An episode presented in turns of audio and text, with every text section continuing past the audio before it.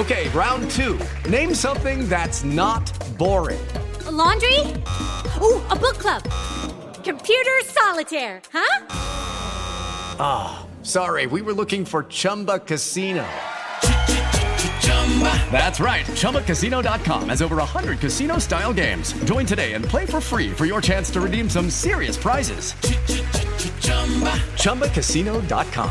No purchase necessary. Full prohibited by law. 18 plus terms and conditions apply. See website for details. Canais no YouTube. Quer ser uma pessoa bem informada? Eu tenho uma novidade para você. Agora você pode receber todo o conteúdo exclusivo da Jovem Pan diretamente na sua caixa de e-mail. Assine nossa nova newsletter e tenha acesso ao melhor conteúdo de política, economia, esportes e entretenimento diariamente às 10 horas da manhã, logo após o Jornal da Manhã. Para se inscrever é fácil. Acesse jp.com.br barra cadastro e informe seu e-mail. Veja como é fácil ser uma pessoa bem informada.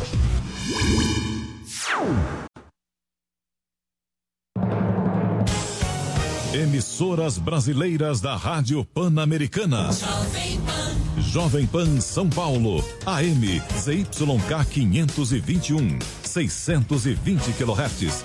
FM 100,9 MHz. Jovem Pan News Brasília. ZYH 709. 750 kHz.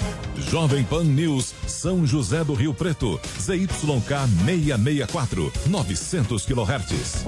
E mais 80 afiliadas em todo o país. Você também pode ouvir a Jovem Pan no seu smartphone ou tablet, através do aplicativo para iOS, Android e Windows Phone. Ou pelo portal jovempan.com.br. Jovem Pan, a rádio do Brasil.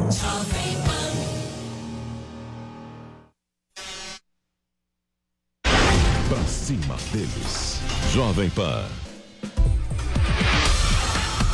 Bom, Olá, seja muito bem-vindo. Uma ótima tarde para você. São 16 horas e começa agora para toda a rede Jovem Pan News mais uma edição do Pra Cima deles, aquele nosso encontro semanal às sextas-feiras para repassar os principais assuntos da semana. E hoje, um programa especial sobre a proposta de reforma tributária no país. Entra ano, sai governo, entra governo e a primeira medida, ou pelo menos uma das primeiras medidas anunciadas, é sempre a necessidade de fazer uma reforma tributária no Brasil. Porém, o Congresso tenta se mobilizar, algumas comissões se formam, mas a verdade é que quase nada avança principalmente pela complexidade do tema, além, evidentemente, de questões políticas.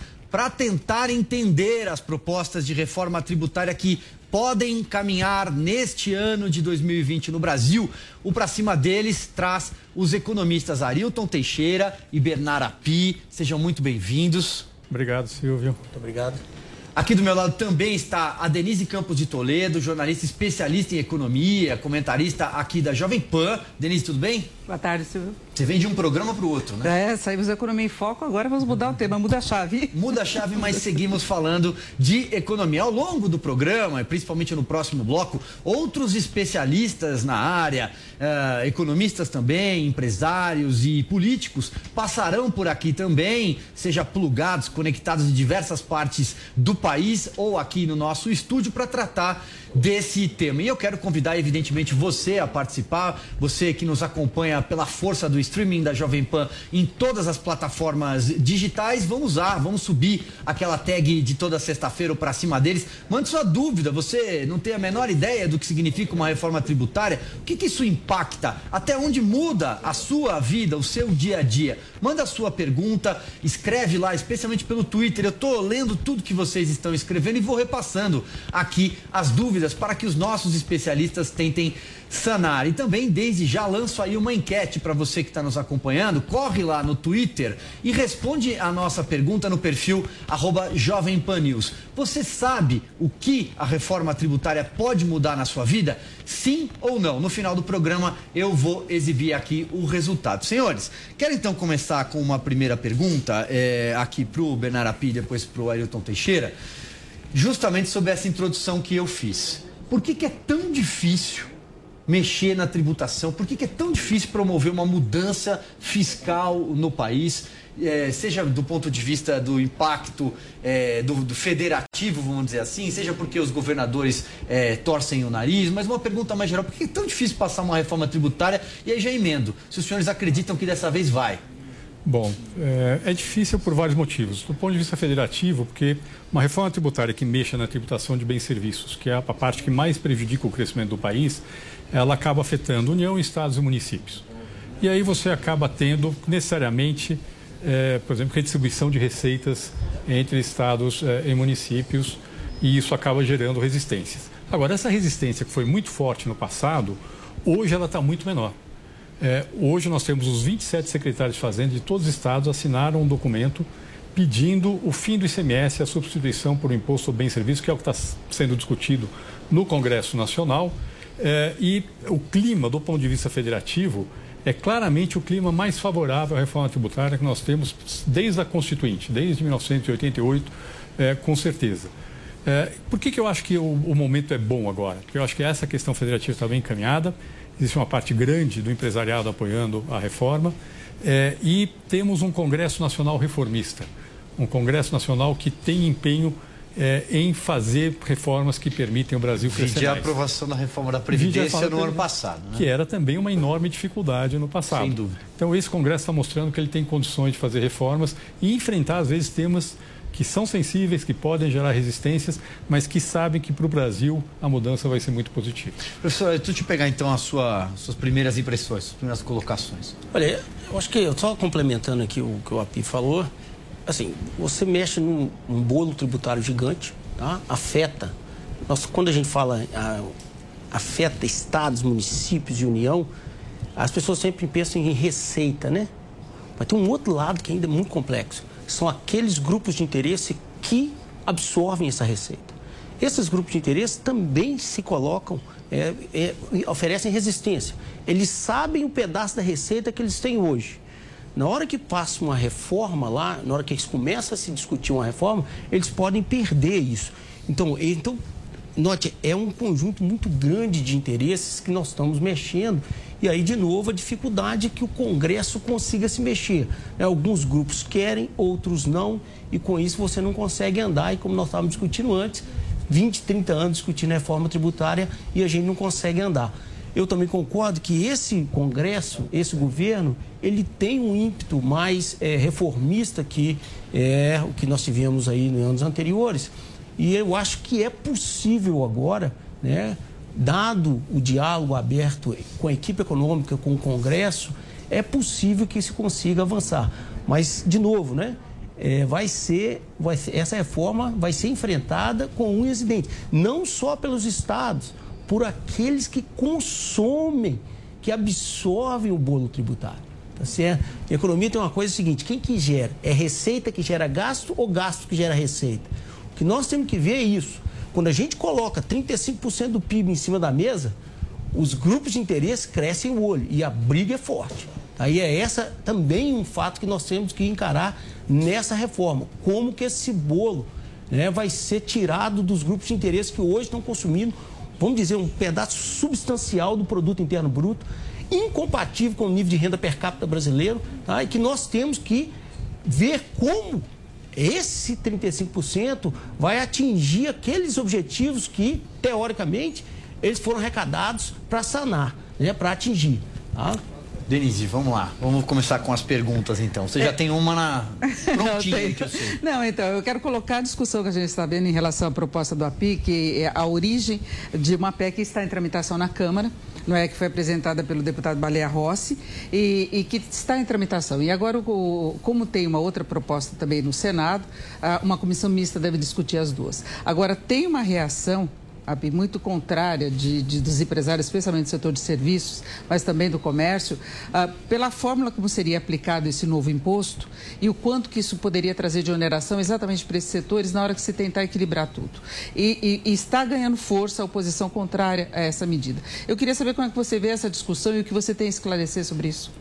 Bom, a questão é a seguinte: quando você vai discutir todos os especialistas em tributação indireta no mundo recomendam que o imposto sobre valor adicionado, que é a base da proposta sendo discutida, tenha uma alíquota uniforme para todos os bens e serviços.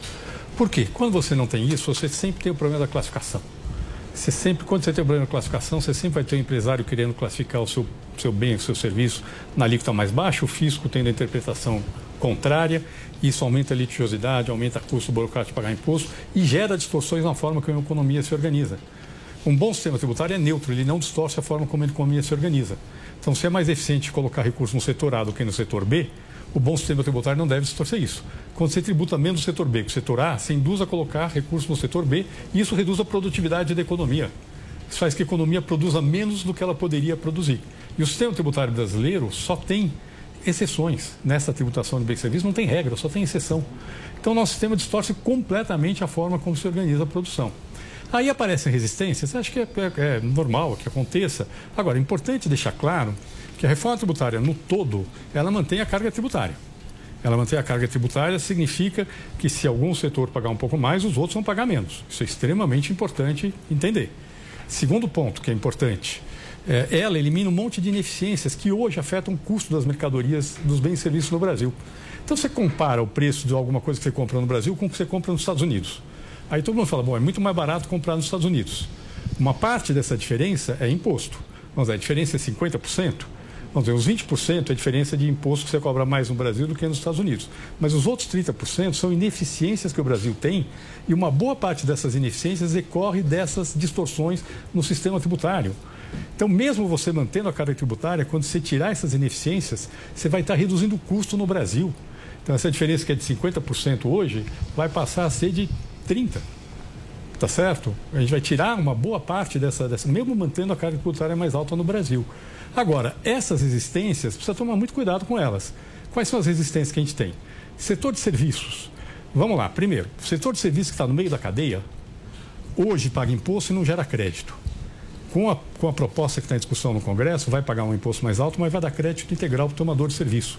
Na verdade, está reduzindo a carga tributária desse prestador de serviço. Então, no fundo, a discussão é setor de serviço para serviço para consumidor final.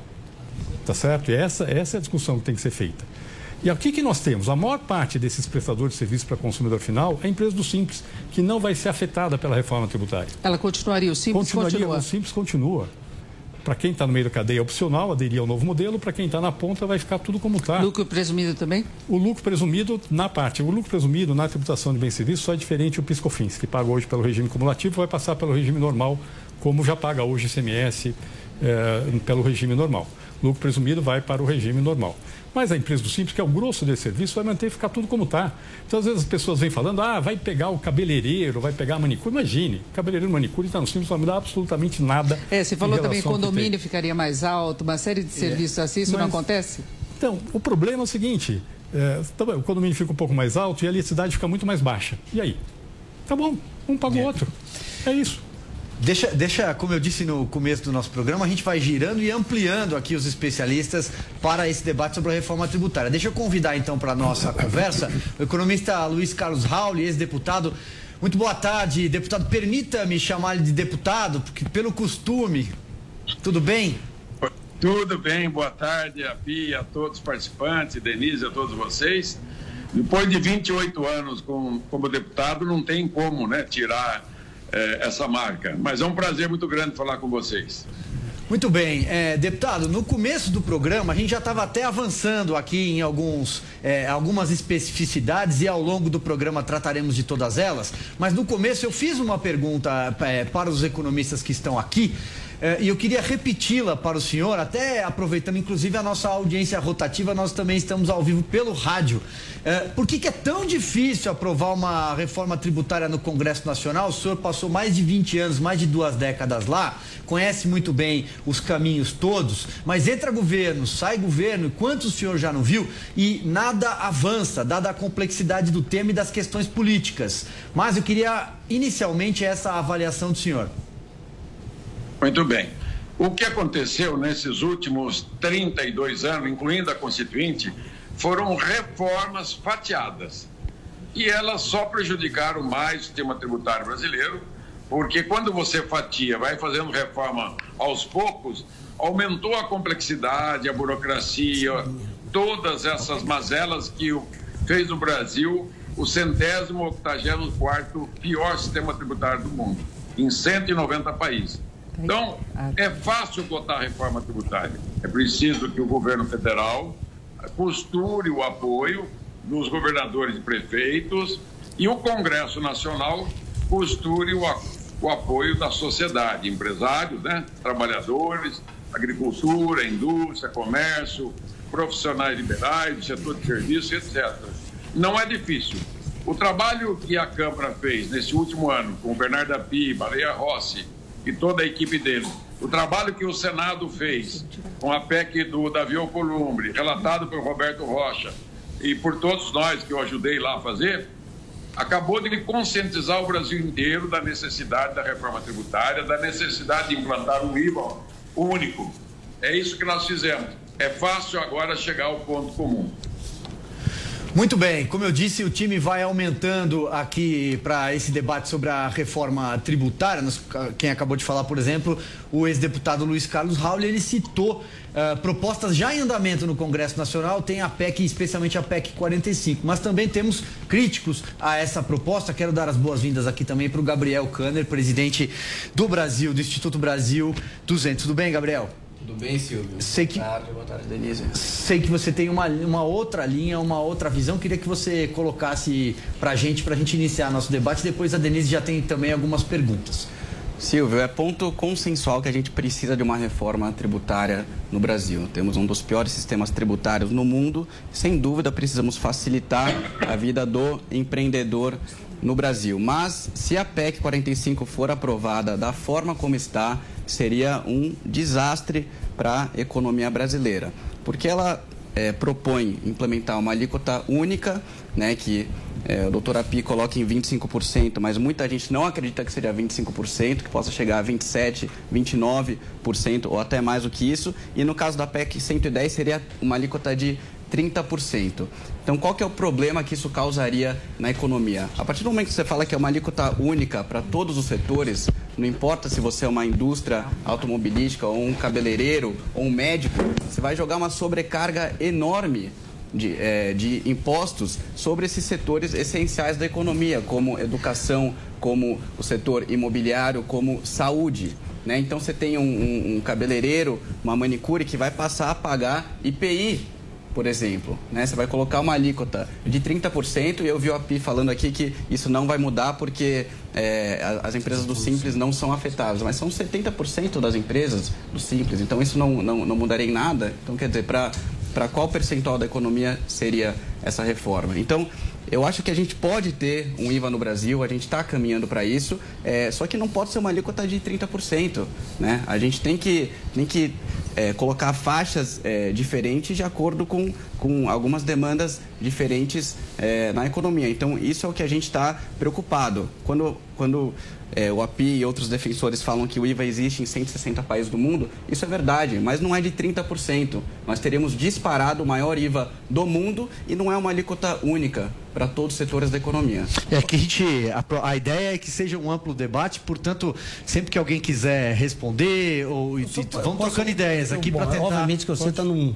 No, no, assim, numa situação, porque você colocou a proposta, eu quero te dar os parabéns. Eu acho que né, é, colocar um documento em cima da mesa para gerar discussão é importante. E nós estamos aqui para conversar. Eu vou aproveitar uma, uma, uma, uma, brecha nele aqui, nessa questão das alíquotas únicas. Também é conhecido o seguinte fato: nós não podemos taxar bens intermediários. Tá? Essa teoria é desde 1928. Então, assim, taxação de insumos, elas não podem ocorrer. Tá certo? Então, por exemplo, a alíquota de ICMS, ou a do IBS, né? Em cima das energias, em cima de insumos. Como que isso é, você diz, isso vai ser computado, vai gerar crédito ou isso vai continuar como está hoje? Nós estamos taxando pesadamente insumo e no final lá você diz, olha, o problema de imposto é só 30%. Eu acho que é muito mais, porque quando você coloca insumo, por exemplo, hoje, ICMS em cima de energia, que é um insumo básico, quando você coloca cascata nele, quatro, cinco, seis setores, você vai ver que o impacto é gigantesco lá no final. Uma pergunta para você aqui, indo nessa direção. Esse problema está resolvido Esse nessa proposta O problema está totalmente resolvido na PEC 45. Tudo que aquilo que é utilizado pela empresa, energia, o que ela utilizar, que ela comprou para atividade produtiva, dá crédito, ela recupera. Uhum. Então, todo o imposto que foi pago nas etapas anteriores, você recupera na forma de crédito. Então, no fundo, esse é um imposto sobre consumo. Tudo que é produzido ou importado por um país, ou é consumido ou é exportado ou é utilizado para aumentar a capacidade produtiva. Um bom sistema tributário não tributa exportação, não tributa investimento. Então, portanto, você tributa é um imposto sobre consumo que é cobrado ao longo da cadeia. Então, desse ponto de vista, é padrão mundial. O que eu queria falar um pouco com o Gabriel, e esse é um ponto importante. É, é, vem essa coisa, fala, não, tem um setor que vai pagar muito mais do que está pagando hoje. Agora, tem, primeiro, vamos tratar de algumas questões. Educação e saúde, é, com certeza vai ter algum tratamento diferenciado no Congresso Nacional. Não sei qual vai ser, essa é uma discussão política, mas com certeza vai ter. A grande questão que a gente tem que colocar aqui é: será que eu tenho que desonerar completamente a educação? Uma coisa é falar o seguinte: a educação da classe média. Ok, não tem que, se, se depender de mim, tem que tributar até menos que tributa hoje, porque hoje você tributa. Tá certo? Agora, uma pessoa que tem o filho que paga 10 mil reais para pôr o filho na escola, não tem dinheiro para pagar imposto? É isso, essa é a pergunta que a gente tem que fazer aqui no Brasil. Por que não separar? Por que não transformar, usar o sistema que é muito simples para dar mais progressividade para o sistema? Mas ele não tem Aí- nenhum imposto de renda É, para na fazer Não, isso? mas não é tem só imposto de renda. Eu vou dar outra, outro exemplo aqui. renda Eu vou dar outro exemplo aqui. Hoje, aí as pessoas falam, eu tenho que tributar menos serviço. Bom, é um imposto sobre consumo. Quem consome serviço? Quem consome serviço? As famílias mais pobres, pela última pesquisa de orçamento familiares, os pobres consomem 9% do consumo deles é serviço. Os ricos, 31% do consumo deles é serviço. Quando eu tributo menos serviço, eu estou favorecendo quem? Estou favorecendo o rico e não o pobre. Aluguel É bom o sistema tributário? Não, aluguel não vai pagar, não vai pagar imposto. Agora, É, Pino, eu eu vou queria um o rico ou o pobre. Aluguel Não vai, não vai. Aluguel, aluguel entre pessoa física, uma pessoa física aluga uma casa de outra, não vai pagar imposto, não vai. Então, mas Desculpe, tá nesses errado, setores em que aumentar, não, não teria um choque também para o consumidor, por exemplo, por menor que seja o consumo de serviços, porque seria uma redistribuição para tornar a situação um pouco mais equilibrada. Isso daí não levaria, por exemplo, a um choque? A pessoa tá- tem aquele serviço que habitualmente ela consome, de repente o preço dispara. Mas não é de repente, tem uma transição de 10 anos. Tomar cuidado. Esse é outro problema Esse é um da ponto PEC. importante. 10 anos Aí, de transição, 10 depois anos de transição 50. é, para exatamente ajustar esses preços relativos e a economia se ajustar. Então, primeiro tem a transição. Segundo, as pessoas reclamam do setor de serviço, do impacto da tributação do bem de serviço. Bom, o meu plano de saúde, que eu tenho lá pela empresa, nos últimos quatro anos deve ter subido 50%. 50%. Uma partezinha disso é a inflação médica, que é mais alta mesmo. Uma parte disso é a ineficiência do modelo brasileiro. A maior parte. Tá certo? Ninguém questiona, fala, não, vai ter um aumento de 10% no valor do plano de saúde, mas ninguém fala que aumentou 50% porque o setor é ineficiente agora. É, é, isso não, não é aumentar 50% não é problema, mas aumentar 10% é problema. É Não, isso, e é para o rico. E é para o rico. do- do- Porque se você fizer bem desenhado, É para a classe média não vai ter aumento nenhum, vai ter até redução. Ah, o rico aumentar 10% que ele paga no plano de saúde é um grande problema para o país? Quando aumentou 50% nos últimos quatro anos, hein? Deixa- dando meu plano. É, Não, mas deixa, então- deixa só eu, eu- eu chamar de volta aqui o deputado Luiz Carlos Rauli. É, deputado, só devolvendo a palavra para o senhor, ah, até para que o senhor explique um pouquinho melhor a proposta da qual o senhor é, é de sua autoria, e aí também entra aqui no debate e a gente vai trocando ideias. A ideia é que seja uma grande mesa redonda para tentar esclarecer para quem está nos assistindo, para quem está nos ouvindo, o que afinal é a reforma tributária e onde é que ela pode mexer no dia a dia, no bolso da nossa população. Diga lá, deputado. Parabenizo a Jovem Pan por mais esse belíssimo debate. A nossa PEC 110, do senador Davi Alcolumbre, relatada pelo Roberto Rocha, é a mesma PEC que foi aprovada na Câmara dos Deputados em 2018, em dezembro, com o número 293. Então, ela já foi tramitada na Câmara, na Comissão Especial, aprovada por unanimidade, e no Senado da República ela tramitou também, está pronta para ser votada na CCJ, pronto o relatório final. Então a PEC não é mais minha, ela é uma PEC da sociedade, ela é uma PEC da Câmara e uma PEC eh, do Senado. O que, que ela contempla? Qualquer sistema tributário no mundo tem três bases tributárias universais conhecidas: a propriedade, que é o patrimônio, as rendas e proventos de qualquer natureza e o consumo de bens e serviços. Então, da harmonização dessas três bases, Claro que a base patrimônio é menorzinha. Nós já estamos quase na média da tributação internacional, um pouquinho abaixo.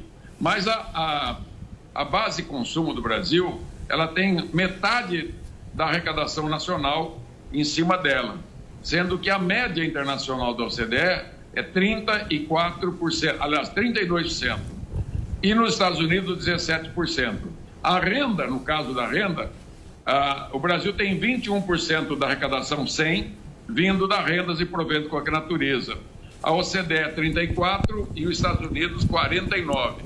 Percebe que os Estados Unidos tributa mais a renda e também o patrimônio é muito grande lá, é o dobro do Brasil.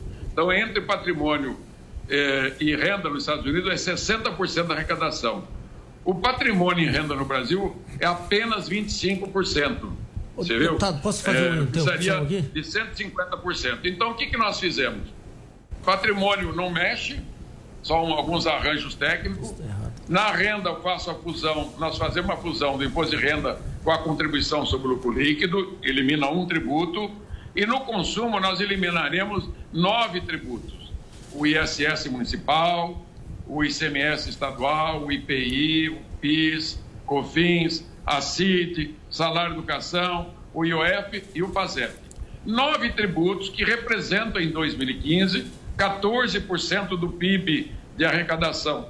Dos 35% do PIB, 14 vem da base consumo desses nove tributos. Então, 40% da arrecadação nacional. Só que, para arrecadar esses 14% do PIB, nós vamos reduzir a carga tributária desse setor em 7% do PIB. Nós vamos reduzir 33% da carga tributária, porque não precisaremos mais de alíquotas superiores, como tem hoje. Segundo a Fiesp, a carga tributária hoje de bens, segundo a Fiesp e Ciesp, é de 55%. Se a alíquota for 30% ou 25%, haverá uma redução gigantesca nas alíquotas. Primeiro, a carga tributária para o consumidor vai reduzir, porque você tem hoje, segundo nossas contas, que estão na memória de cálculo da PEC 110 e da PEC 293, nós temos 500 bilhões que poderão ser eliminados do sistema tributário de carga tributária. 300 bilhões da guerra fiscal que vai desaparecer, 100 bilhões da- do contencioso tributário e 100 bilhões da dívida ativa.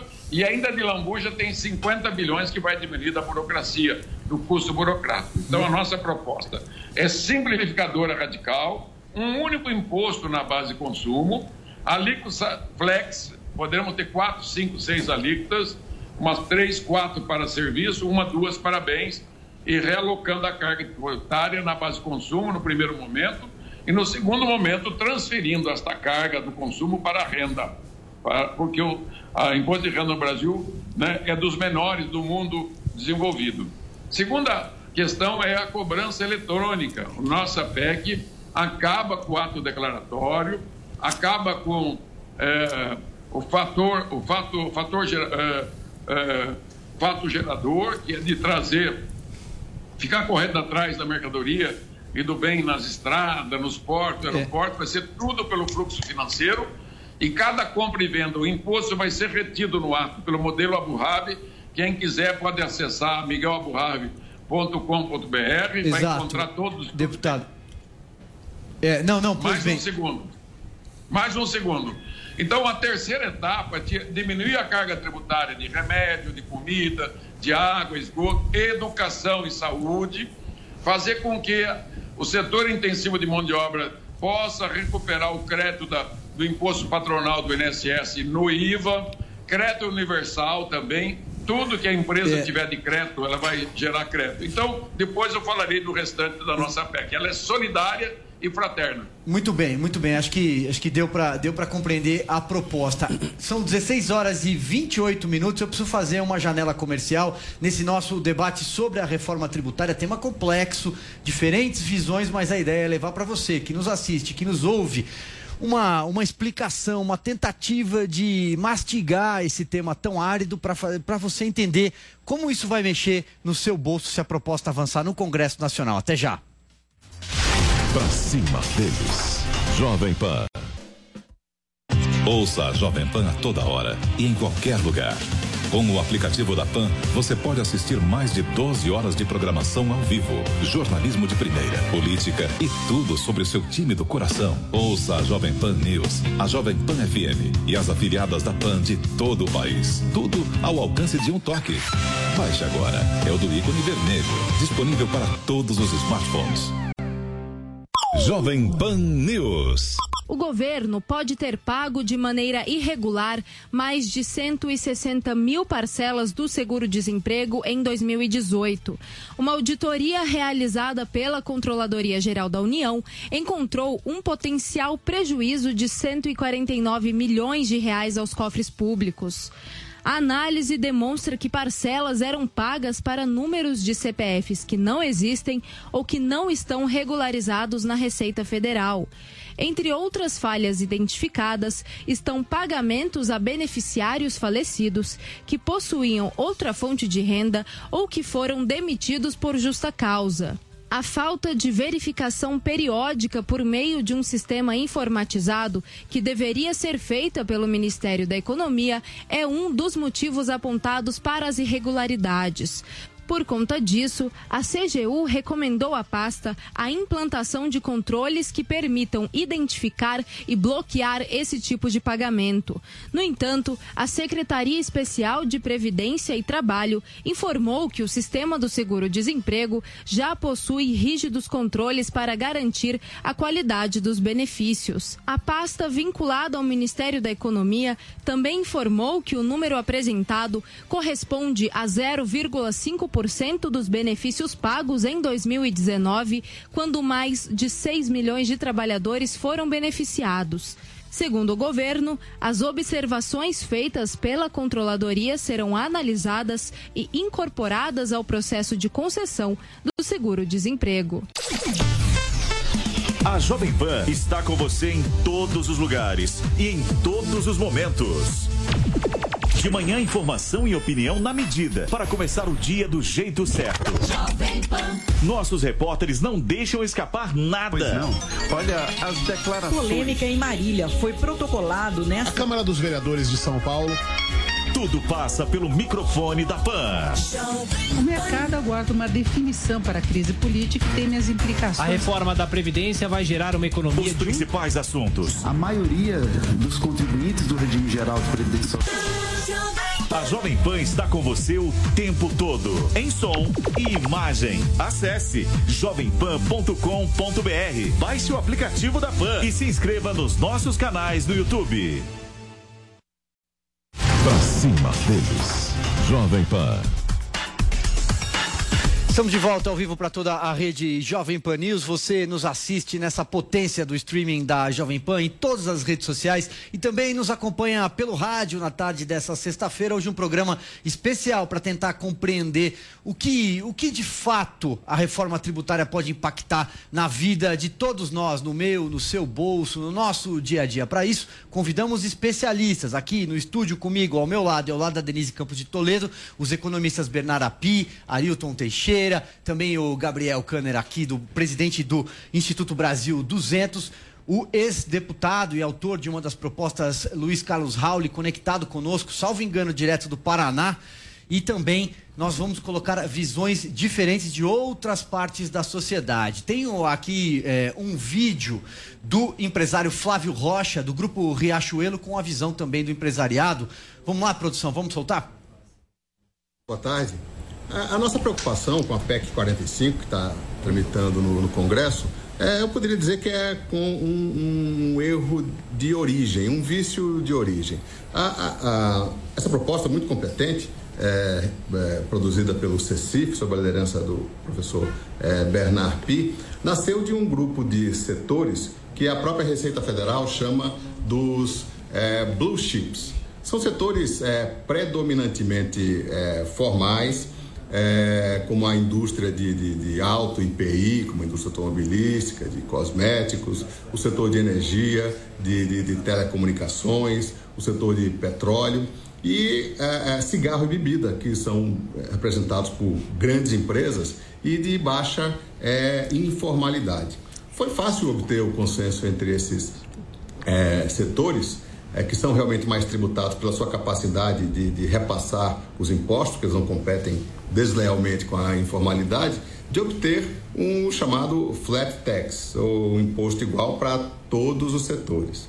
Acontece que agora que o debate, talvez até tardiamente, os é, setores mais vulneráveis com relação à, à informalidade, são aqueles que competem em alguns setores com 50%, 60% de clandestinidade, de informalidade é, econômica, não tem essa mesma capacidade. Agora é, entra, existe um certo pânico entre setores, como o setor de serviços, como os profissionais liberais, o varejo, a construção civil, o, o agronegócio, a, a agricultura, restaurantes, que é, tem essa característica de o restaurante estar tá competindo com o food truck na sua frente, o varejista tem o camelô na, na, na sua frente, o, o, supermercado compete com a, com a feira livre, onde há um predomínio de, de informalidade. Então, movimentos bruscos em termos de alíquota, por exemplo, desonerar o IPI do automóvel e jogar isso na manicure, ou no restaurante, ou na, na rede de, de lanchonetes, pode gerar uma, ou vai gerar uma desorganização é muito preocupante na economia. Muito bem. Bom, Bom, diga, eu, diga, professor Ayrton, eu, quer se Eu queria manifestar lá assim, a forma como isso chegou ao público aí, a questão de quanto que as empresas, eh, quando nós pagamos de imposto de renda. As pessoas somaram duas coisas, imposto de renda e CSL. Mas não é isso no Brasil. Nós temos PIS, COFINS, que incide sobre receita de empresa. Então, quando você calcula isso corretamente, dá exatamente o que ele falou. Nós estamos hoje 33% da receita nossa é de imposto, que é exatamente a média da OCDE que nós estamos tentando entrar. Se nós computarmos só a receita da União, isso é 48% da receita. Então tem essa ideia no Brasil que nós não pagamos imposto de renda. Tá? Os impostos é porque eles foram sendo gerados ao longo do tempo com nomes distintos. A CSL, por exemplo, por que foi criada a CSL se nós já temos imposto de renda? Mas você soma isso tudo, você tira essa impressão. É 33%, é a média da OCDE. Segundo ponto que eu quero chamar a atenção aqui e que me preocupa, e aí talvez você esteja pensando em mais longo prazo, você pode é, ver uma saída. É o seguinte: a carga tributária brasileira é incompatível com o nível de renda per capita nossa. Esse é o ponto aqui. Nós estamos pagando a OCDE é 34%. Nós estamos pagando exatamente a OCDE. Só que nossa renda per capita é muito abaixo deles. Vou dar um número para vocês aqui, gente, que é muito fácil. Um brasileiro, um trabalhador brasileiro, ele produz um, um trabalhador americano no mesmo tempo produz seis. Essa é a média. Então vamos colocar números assim para as pessoas entenderem. Exemplo: se um brasileiro produzir um carro, naquele mesmo período, um americano vai produzir seis. Tá certo? Agora vamos fazer o seguinte: vamos pegar 10 dias. Vamos imaginar que em 10 dias o brasileiro produziu 10 carros. Quantos carros os americanos produziram? 60. Vem o Estado e tira da gente um terço. Ou vamos botar um 35%. Vamos botar um terço fazer. Quanto que sobra? Sete carros. Para pagar trabalho e capital. Nos Estados Unidos é um terço. Só que é um terço de 60. Quantos carros sobram? 40. Note a diferença: 40 carros para distribuir entre capital e trabalho. O capitalista é remunerado, o trabalhador é remunerado. Então, essa é uma coisa que eu não vejo nas reformas. É o seguinte: qual é a porta para redução da carga tributária? Essa carga não é compatível com o nível de produtividade da economia brasileira. É que ele está falando ali. O que, que vai acontecer? Uma informalização maior? O API acha que não. Ele falou: olha, não vai, porque a maioria parte do setor é, é já é no, no, simples, então eles não vão ser afetados. Mas, em, em geral, minha preocupação é outra. Em geral, é nós não temos condições de continuar pagando 35% do PIB. É, o Bernardo, a Denise, a Denise quer colocar uma questão não, aqui. Eu acho que toda essa discussão, eu acho que é, o Bernardo tem que esclarecer esses pontos novamente. Nós já falamos no começo tá. esse risco de algumas, alguns setores pagarem muito. E depois a, o Congresso deve instalar uma comissão mista, que em princípio vai discutir a sua proposta e também o do, do ex-deputado Raul. Tem ponto de conversa dessas duas propostas? Como é que se chegaria a uma proposta única e contemplando essa preocupação dos outros setores, os setores uh, de atividade, de serviços, de comércio, de forma a compatibilizar? Tá. Primeiro, tem, sim, queria até aproveitar e cumprimentar o deputado Raul. É, tem sim a possibilidade de convergência. A função da comissão é exatamente encontrar o melhor desenho, considerando todas as propostas na mesa, até a proposta do Brasil 200 que o, que o Caner está trazendo, e vamos decidir qual é a melhor opção para, para, para o Brasil. Com relação a essa preocupação da informalidade, eu, eu queria deixar claro aqui que, primeiro, as pessoas falam, não, o varejo vai pagar 25% e, portanto, o pequeno varejo vai concorrer. Hoje, o varejo no Brasil está vendendo um produto que paga um grande varejo, que está no, no, regime de lucro real, por exemplo, ele para vender um produto que tem 18% de ICMS, ele está pagando 18% de ICMS e 9,25% de PiscoFins. 27,25% do preço com imposto, o que dá 37% do preço sem imposto, que é os 25% que nós estamos falando. Então, nós estamos falando que hoje, esse varejo que ele está dizendo que vai ter informalidade, paga 37%, vai pagar 25%. Eu não estou conseguindo entender como a redução de 37% que ele paga hoje para 25% vai aumentar a informalidade. Vai reduzir a informalidade, não vai aumentar. Tá certo? É isso que nós estamos falando. Quer colocar seu ponto também, Gabriel? Aí, é, esse, esse é o ponto que eu queria colocar. ampliar o debate. Você fala, 25 aqui. é alto, não, 25 não, mas ele paga 37 hoje, vai para 25. Não, mas a questão é você pega, você pega um, um médico, por exemplo, você vai colocar é, é, uma, uma, uma alíquota de 25%, o setor de serviço é o final da linha, então ele não tem onde se acreditar. Você pega restaurante, médico, vai voltar para a cultura do com nota ou sem nota. Ele vai falar, ó, com nota é 25% mais caro. Bom, vamos aos pontos. Primeiro eu falei, saúde vai ter algum ajuste, quero deixar isso claro. Eu não sei qual vai ser, mas certamente vai ter algum ajuste, acho que isso é importante ser considerado. Segundo ponto, a gente não pode aceitar no Brasil, você já foi num restaurante na Itália? Tente sair do restaurante sem a nota fiscal. O garçom não te deixa sair do restaurante sem a nota fiscal. Porque o custo para ele da sonegação é enorme. Se uma pessoa sai do restaurante e não tem a nota e é pego por um fiscal, é, quem é autuado é o restaurante. E pesadamente. Então nós temos que acabar com essa cultura de, de aceitar a sonegação no Brasil. Temos que acabar, achar, achar que a sonegação é normal no Brasil. Vamos, vamos pegar a sonegação. Pessoal, quem sonega, a, o empresário que sonega está roubando dinheiro público tanto quanto um político corrupto. É importante a gente entender isso. E temos que tratar dessa forma. Agora, tem formas de reduzir esse risco? Tem formas de reduzir esse risco. Primeiro, nós temos hoje um sistema de nota fiscal eletrônica no Brasil que, ao longo da cadeia, você já consegue acompanhar enormemente, facilita muito você fiscalizar a etapa seguinte do processo. E, portanto, as pessoas estão olhando um sistema que foi construído no Brasil, numa época que a gente tinha tudo feito em papel, e hoje nós temos um sistema todo eletrônico que facilita enormemente a fiscalização. E reduz muito a facilidade de sonegar, principalmente no comércio. Faz, reduz muito a facilidade de sonegar no comércio. Dois, nós sim temos que penalizar mais a, a, a, sonegação. E três, o deputado Raul colocou aqui, tem uma possibilidade em discussão, que é ponto central na proposta do deputado Raul, é uma possibilidade na proposta que está em discussão na Câmara, que é de tributar não via na emissão do documento fiscal, mas na operação de pagamento. Não, não é a ideia dos, da CPMF, não é toda operação. São as operações eh, que são tributáveis pelo, pelo IBS, que seria tributado não na emissão do documento fiscal, e sim na hora de liquidar o pagamento. E esse processo, esse procedimento também ajuda também ajuda a reduzir muito a sonegação. E, finalmente, tem uma agenda importante de desoneração da folha, que eu acho que é uma agenda que precisa ser trazida para dentro, é, pra dentro do debate. Com é. relação à sua questão da carga tributária, eu queria deixar, só queria resolver, responder aqui duas questões. Um, primeiro, carga tributária, quem define a despesa não é a receita.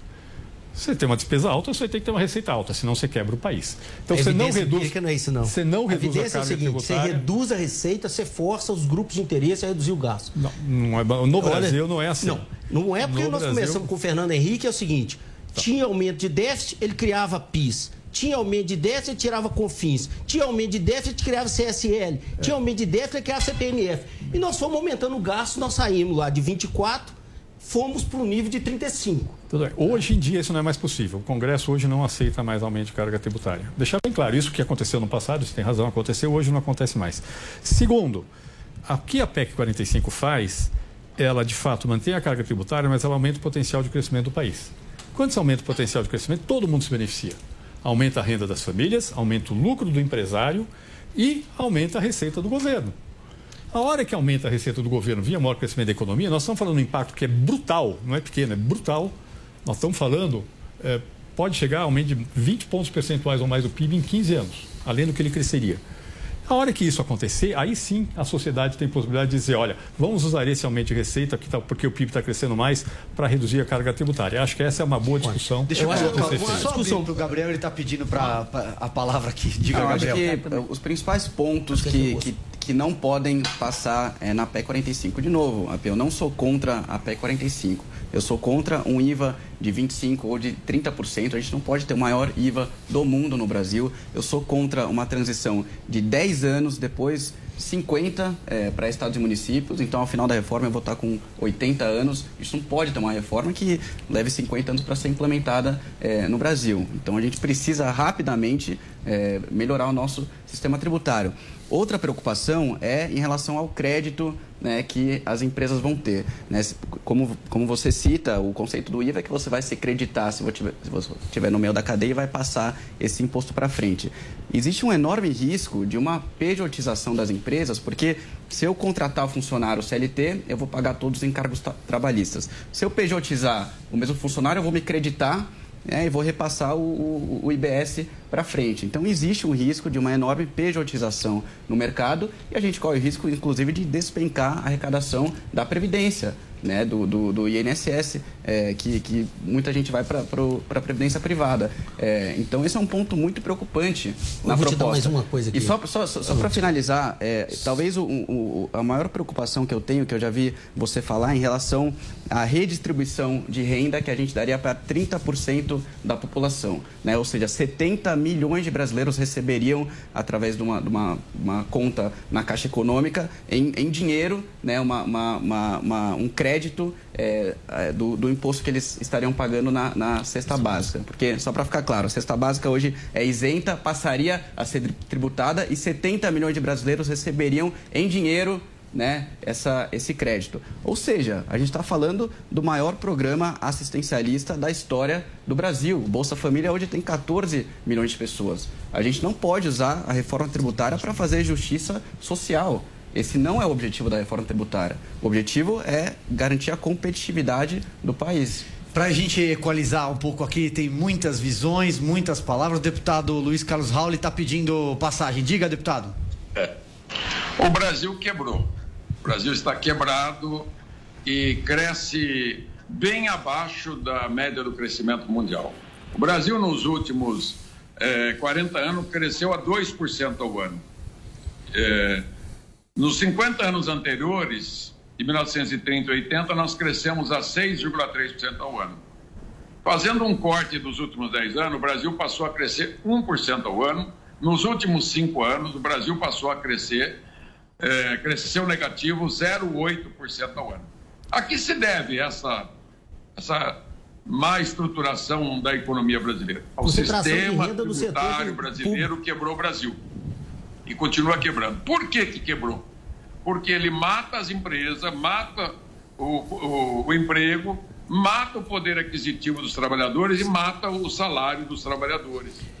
O sistema tributário brasileiro concentrou a carga tributária no consumo e fez com que as famílias mais pobres do Brasil pagassem o dobro do imposto dos mais ricos. Então, a nossa proposta tributária, a 110, pretende consertar também esta questão da tributação. Pela primeira vez na história, o IVA vai ser usado para diminuir a regressividade através da tecnologia disponível e de tratamento diferenciado para uh, produtos básicos da população. Comida, remédio, água, esgoto terão cobrança diferenciada de 7% de alíquota.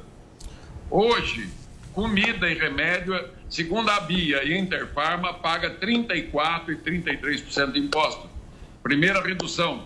Segunda, o modelo de devolução pela nota fiscal paulista ou pela nota Paraná, que vai se chamar Nota Brasil. Tem no modelo do API, no nosso modelo, essa devolução. Então, o sistema tributário, de uma forma geral, que nós estamos propondo, vai diminuir a carga tributária brasileira em 20% para o consumidor. A arrecadação será a mesma, porque nós vamos tirar a guerra fiscal acaba no dia que termina a implantação do modelo em cinco anos. Ela custa 300 bilhões de reais por ano, que vai desaparecer dos preços. Segundo, o modelo de cobrança eletrônico, a Burrab, não vai permitir ter mais a dívida ativa o imposto não ficará mais dentro da empresa, ele será pago no ato e, a, e o seguinte da cadeia vai receber um crédito financeiro, não mais escritural. Então, vai economizar de 100 a 150 bilhões por ano com essa modalidade. O contencioso judicial no Brasil e administrativo vai continuar, só que o imposto vai ficar retido. A burocracia que custa 70 bilhões por ano vai diminuir para 20 bilhões o custo.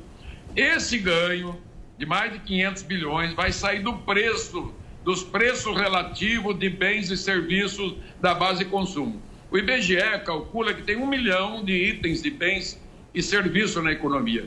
Nós não precisaremos ter 21% do PIB de carga tributária sobre a base de consumo, somente os 14 que são arrecadados. Portanto, nós vamos diminuir 33% a carga tributária da base de consumo e 20% da carga tributária brasileira global. O Brasil arrecadou em 2018 35% do PIB. Se mantiver essa arrecadação, mas ela, para arrecadar 35%, ela tinha carga de 42%. É preciso entender. Quem não entende esta conta não entende do que está falando. Muito... Nós precisamos resolver. Qual é o modelo de tributação? É o IVA clássico, simplificação da base de consumo, não deixar nenhum tributo na base de consumo, nem para a União, nem para o Estado e município. Não ter mais autonomia de legislação sobre impostos de base de consumo do IBS, o município, nem o Estado e a União. Uma única lei, um único texto constitucional, uma alíquota nacional única para cada atividade. Não precisa ser uma única alíquota para ter quatro ou cinco alíquotas, sabendo que o ideal é o que o API está propondo, uma alíquota única para bens e serviços. Pois bem, Mas deputado. politicamente não é possível. Então nós vamos fazer uma é. transição desse modelo, juntando a PEC 45 e a 110 com a tecnologia Abu Dhabi de cobrança online. Deputado. O Brasil vai ter o mais moderno sistema tributário eletrônico do mundo Pois... Vai combater a sonegação, vai combater o desperdício, a corrupção. E vai dar para fazer justiça social. Com esse modelo implantado, o Brasil Deputado, preciso... vai voltar a crescer a 6, 7% ao ano. Aqui nós estamos discutindo o modelo de cobrança eletrônico, que é uma raridade. O Brasil, que desenvolveu a CPMF pelo Marco Sintra, o Abu Dhabi desenvolveu o modelo dele. Pois bem, é, é, deputado, é, só para a gente correr aqui um pouco contra, co, tô correndo contra o relógio, são muitos, muitos assuntos, muitos pontos é, de vista e a Denise quer colocar uma questão aqui. É, eu estou querendo colocar a posição do governo em relação à reforma tributária, porque o ministro Paulo Guedes veio recentemente com aquela história do imposto do pecado. Ele não desistiu ainda de alguma tributação sobre transações financeiras, que tem essa grande preocupação com a nova economia, que não passa pelo sistema tradicional. Então, eu queria saber, na sua proposta, caberia alguma diferenciação desse tipo? Eu acho que até o presidente reage muito mal a essa ideia do imposto do pecado, mas essa questão da, da, da da cobrança sobre a operação financeira, se pegar os aplicativos, a nova economia, esse eu acho que é uma preocupação atual. Tá, então deixa eu falar várias coisas aqui. Primeiro eu queria agradecer o Gabriel, porque o Gabriel colocou claramente que ele não é contra a PEC 45, ele é a favor de ajustes. Eu acho que é uma boa base para conversa. Acho que é assim que a gente faz boa política, é assim que a gente faz boa política pública no país. Então, se é para se, é, é, se tem que fazer ajustes, vamos discutir mudanças, se são boas ou são ruins, acho que isso é positivo. Uh, segundo, essa pergunta do imposto do pecado, e aí, inclusive falando do Gabriel, o Gabriel colocou que. O Gabriel não, na verdade, o, o, o, o tio do Gabriel, Flávio. O, o Flávio Rocha, colocou que que, eh, na verdade, o CECIF era financiado por empresas, que a nossa proposta das empresas não é. Nossa proposta, do ponto de vista de desenho do sistema tributário, é simplesmente o padrão mundial. Aliás, o Recife é independente. A gente não, não, não, não, não, os nossos financiadores sabem que a posição que a gente assume é independente, não é a posição dos financiadores. Inclusive, no caso específico de eh, desse imposto sobre pecado, a gente prevê sim tributação de fumo e bebida alcoólica com outro imposto fora do, do IBS, um imposto para tributar fumo e bebida alcoólica. Essa coisa de alimentos açucarados, não sei o que, é uma coisa mal resolvida no mundo. Eu não acho que a gente deveria trazer esse assunto para discutir no Brasil agora. Acho que agora, fumo e bebida alcoólica é consenso que tem que pagar mais imposto e isso vai, e vai, e está incorporado no nosso, no nosso projeto. É, eu queria só colocar mais dois pontos aqui. O primeiro que, que, o Gabriel colocou é a questão da transição. A transição é em 10 anos. na nossa proposta. Na proposta do deputado Raul é cinco anos. O Congresso vai decidir o que é a transição boa. Não dá para fazer muito rápido. Durante não 10 anos, dá dez porque... dois sistemas tributários. Não, o problema é o seguinte: O o, IBS, mais o IBS. o IBS é um sistema ultra simples. No limite, a única obrigação do contribuinte é emitir nota fiscal eletrônica e registrar as compras feitas com nota fiscal eletrônica e só. Mais nada. É isso que eu O governo pode calcular e dizer para ele quanto você tem que pagar por Mas mês. como, Agora, como, como, como é que como é que você- vai garantir que, o- que, não é- que os 27 governadores vão baixar a alíquota do, do ICMS na não, mesma não, eles medida não vão, que não, vão não. subindo a Constituição vai estabelecer a redução das Isso é- alíquotas. isso é uma não é cada coisa. governador. A Constituição vai dizer que no primeiro ano transição. Assim, os Não vai, governadores, é olha, olha só, governador, ali, como é que o governador, o governo perde? Os governos estaduais vão acabar com isso, ué. Vão acabar com a federação, ué. Vão unificar o país, ué. Pra que, que nós vamos ter? O governador vai virar batedor de carimbo. Não é verdade. Não, olha, se o, olha só, na, na proposta 110, nós temos lá, o, se- como falou eh, o Raul ali, quem fixa é o Senado. Aí, no seu caso, realmente, você diz, quem pode fixar as alíquotas são os entes. Isso. Isso. Mas só pode ter uma alíquota. Sim. Tá certo? Então, cadê a federação? Eu quero que as federações tenham competição. Eu quero que elas façam política assim. E eu quero que a melhor faça atração do investimento. Hoje nós estamos simplesmente naquela ali coibindo e na sua tem liberdade, mas resistência. Gente, tem que voltar uma coisa aqui. É, tem que repetir uma coisa aqui. Isso aqui não foi conta minha, isso é conta do Ricardo Paes Barros. O gasto público no Brasil, ele é concentrador de renda. Aí volta a sua proposta. E aí eu vou voltar aqui. Você disse o seguinte: nós vamos demorar 20 anos, a carga tributária no Brasil vai ser constante. Então eu digo para você, vem cá. Se eu estou com um gasto que concentra renda, como que eu quero manter esse gasto por mais 20 anos? Eu não quero. Eu quero que esse gasto comece a reduzir imediatamente. O, PC, o, o, o, o PB, desculpa, o Ricardo Paes Barra fez a conta lá, é o seguinte, esse dado é de 2015. O setor privado, o Gini do setor privado é ponto 37. O Gini do setor público é ponto 46. Tá certo? Então, note bem, o Brasil estaria no padrão próximo dos Estados Unidos, próximo da Europa, se fosse para o setor privado. Então vocês estão trazendo uma. uma- uma- e aí eu, é, uma, é, uma, é uma dúvida. Nós estamos congelando esse gasto. E congelando uma situação onde nós estamos congelando a desigualdade de distribuição de renda do Brasil. Eu queria só Eu tô a correndo contra o relógio, isso aqui é papo. Vou deixar o, Gab- o Gabriel tem mais um ponto. Eu tô correndo contra o relógio, porque isso aqui é papo pra. O Raul ele também tá louco. Horas e horas de programa, mas já estamos estourando o tempo. Que esse ponto é fundamental do imposto sobre transação financeira que você tocou, que o ministro Guedes vem defendendo. O conceito é o seguinte: ao longo da, da história, sempre que houve uma grande mudança na economia, alguns anos depois, o sistema tributário aco- acompanhou essa mudança. E é isso que a gente está vendo agora. A gente teve uma grande mudança na economia, uma economia digital, e a forma digital de você tributar é exatamente os pagamentos eletrônicos. Então, é isso que a gente está defendendo, e a proposta seria para desonerar a folha de salários, que seria o primeiro passo que, na minha opinião, tem que ser incluído na proposta. Infel- infelizmente, não, não, é que infelizmente já são 16 horas e 56 minutos, a gente já está estrangulado aqui no tempo. Eu vou ter que encerrar o nosso programa. Como eu disse, é papo para mais de um programa. Ah, o deputado Raul está fazendo um sinal ali que ele queria falar mais, mas infelizmente meu horário estourou. É, eu já quero deixar aqui um convite público, então, para a gente fazer mais um, para a gente continuar esse debate. No começo do programa eu disse que eu tinha feito uma enquete no Twitter para saber o que, que as pessoas que nos assistem e nos ouvem entendem da reforma tributária. É, 67%, vamos jogar para quem está nos assistindo, produção, a imagem do resultado feito pelo Twitter. 67% da, responderam que não sabem o que a reforma tributária poderá impactar na sua vida, contra 33% que disseram ter aí ideia do que isso pode significar. A ideia justamente desse programa é responder a essas 67% de pessoas que ainda não sabem o que significa ah, o impacto da reforma tributária. Muito obrigado, deputado Raul. Infelizmente não conseguimos nos estender, aqui mais pela questão do horário, mas fica um convite. Quero conversar novamente com o senhor. Posso fazer um anúncio, Silvio?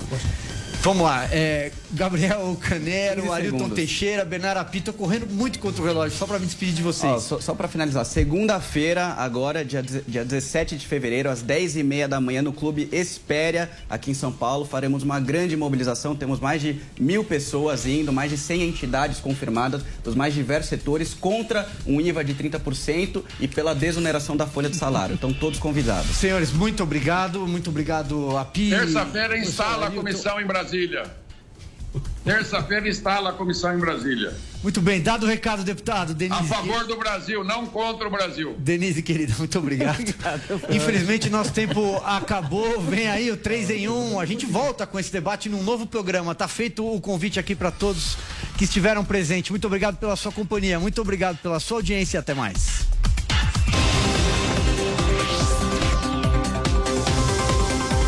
Pra cima deles. Jovem Pan. A Jovem Pan está com você em todos os lugares e em todos os momentos.